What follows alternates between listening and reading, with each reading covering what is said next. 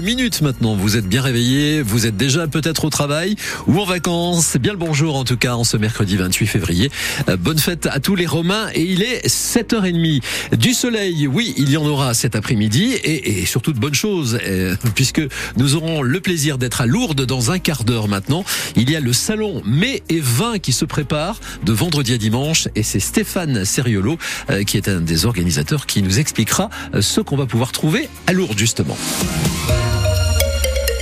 Aquilina, dans ce journal de 7h30, des agriculteurs bernais n'ont pas pu aller au salon de l'agriculture à cause de la MHE hein, cette année. Oui, la maladie qui touche les bovins, notamment la MHE pour maladie hémorragique épisodique. En Béarn, quasiment tous les élevages sont touchés au point que des éleveurs se sont retrouvés privés du salon de l'agriculture à Paris. C'est le cas de Jordan Burguez, installé près de Garlin, à Dius. Il élève des vaches béarnaises et bordelaises. Il en avait choisi une pour le salon, pour mettre en avant cette race bordelaise qui est menacée, sauf qu'il y a 15 jours, la vache a été testée positive à la MHE, raconte Jordan Burguez.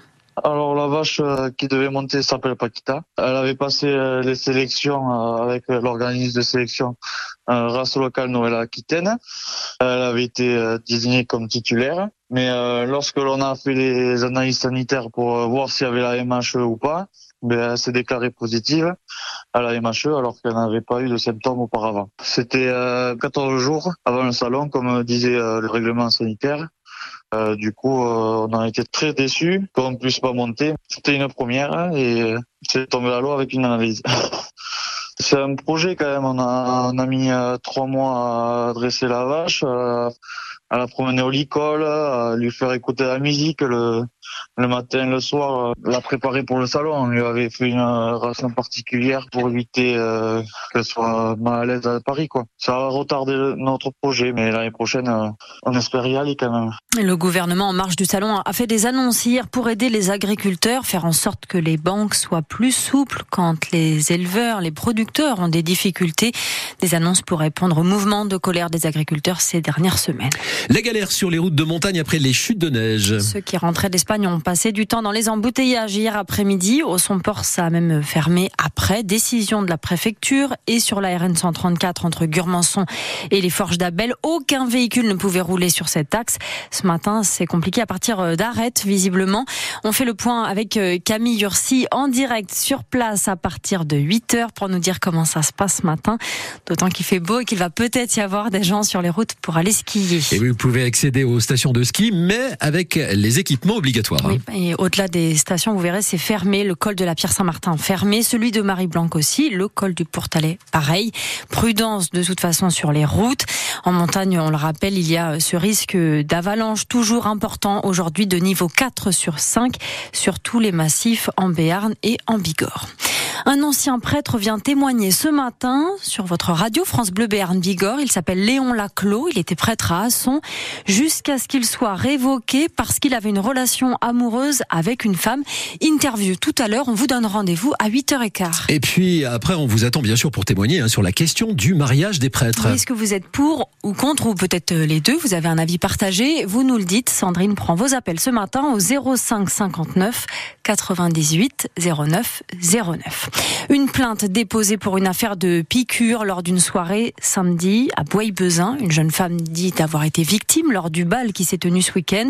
Ses parents sont allés à la gendarmerie. Le comité des fêtes avait sollicité pourtant les services d'une entreprise de sécurité pour l'événement, une entreprise qui a déjà assuré la sécurité aux fêtes de Naï. La directrice d'une école de l'aglo de Pau est finalement innocentée dans une enquête pour viol sur mineur. Après trois années d'enquête en non-lieu, a été prononcé un juge a estimé qu'il n'y avait pas assez d'éléments à charge pour qu'il y ait un procès dans cette affaire de soupçon de viol et d'agression sexuelle sur des enfants à Jurançon à l'école Saint-Joseph. La directrice avait été mise en examen en 2021.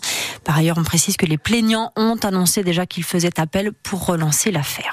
Le tribunal administratif va devoir statuer sur la diffusion de Sainte-Suzanne avec Orthès.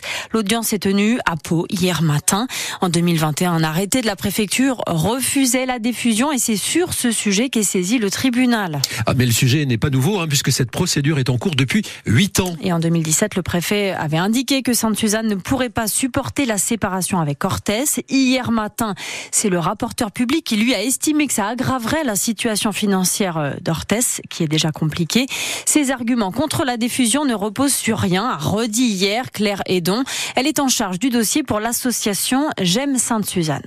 Aujourd'hui, on nous dit que si Sainte-Suzanne et Orthez défusionnent, Orthez ne survivra pas à cette diffusion. C'est faux. Au contraire, nous, on s'est basé sur tous les documents financiers, on a travaillé, on a calculé, euh, on a fini par faire appel à un cabinet comptable euh, spécialisé donc dans les fusions, fusions et qui a montré qu'en cas de diffusion, effectivement, cela serait favorable pour les deux communes. Euh, on a une fiscalité qui est équilibrée. C'est-à-dire qu'en cas de diffusion, euh, chacun repart à peu près avec la part de sa population. On aurait pu euh, s'apercevoir que Sainte-Suzanne était très riche. On aurait pu avoir un déséquilibre au niveau de la, de la répartition de la fiscalité. Ça n'est pas le cas. Donc, nous, ce qu'on dit, euh, mais depuis longtemps, de façon constante, et qu'on continuera à dire, c'est qu'en cas de diffusion, les éléments au moins financiers sont favorables pour les deux communes. Et la décision du tribunal administratif de Pau sera connue d'ici une quinzaine de jours. L'actu aujourd'hui, c'est aussi le Sénat qui doit se prononcer sur l'inscription de l'avortement dans la Constitution. Pas besoin parce que ce droit n'est pas attaqué dit le président du Sénat. Si, si, dit une médecin qui travaille dans le premier centre privé dédié à l'IVG en France. Un centre qui a déjà été victime de piratage informatique, par exemple. Au lieu de tomber sur euh, leur site internet, c'est un site pornographique à la place. On y revient tout à l'heure dans le journal à 8 heures. Il est 7h37. Beaucoup de réactions après la déclaration d'Emmanuel Macron sur l'Ukraine. Le président avait dit qu'il n'excluait pas d'envoyer des troupes au sol en Ukraine et que tout serait mis en œuvre pour que la Russie perde cette guerre. En entendant ça, alors en France, il y a des commentaires hein, de l'extrême gauche, de l'extrême droite aussi. À l'étranger également, cette déclaration d'Emmanuel Macron n'est pas passée inaperçue, Cyril Ardo. C'est le chancelier allemand qui a fermé la porte en premier à cette éventualité. Le pays est l'un des plus gros soutiens de l'Ukraine, mais pas de là à franchir cette ligne rouge. Ce qui a été décidé dès le début de la guerre continue à être valide pour l'avenir, a très vite rappelé Olaf Scholz. Sont de cloches similaires du côté de la Pologne, de la République tchèque, de l'Italie, de l'Espagne ou des États-Unis. Nous n'enverrons pas de soldats combattre en Ukraine, réaffirme fermement Washington. La Suède estime, elle, que la question n'est pas d'actualité et le Royaume-Uni reconnaît avoir envoyé un petit nombre de personnes en Ukraine, notamment pour de la formation médicale, mais Londres ne prévoit pas de déploiement à grande échelle. Finalement, seul Kiev semble trouver son compte dans les propos d'Emmanuel Macron. C'est un bon signe, estime le conseiller de la présidence ukrainienne. Et puis enfin ce matin, sur France Bleu, on vous parle du décès d'une figure politique, Jean-Pierre Soisson. Il est mort hier à 89 ans. Le centriste a été membre de huit gouvernements. Il a travaillé sous quatre présidents, De Gaulle, Pompidou, Giscard d'Estaing, Mitterrand. Jean-Pierre Soisson a traversé 50 ans d'histoire politique. Il était né euh, à Auxerre et il aura été maire de la ville pendant quasiment 30 ans.